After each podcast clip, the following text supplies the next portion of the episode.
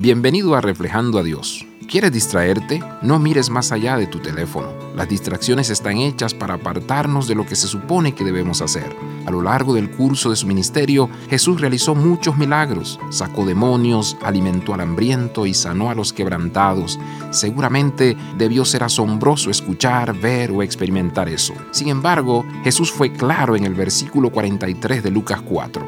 Estoy aquí para proclamar las buenas nuevas, hacer el bien a todos aquellos que sufrían alrededor de él pudo haber distraído a Jesús de su misión. Cuando un deportista es enviado a la banca, se le remueve del centro de actividad. La banca no es el lugar de desolación. Se puede sanar una herida o apoyar a tus compañeros de equipo.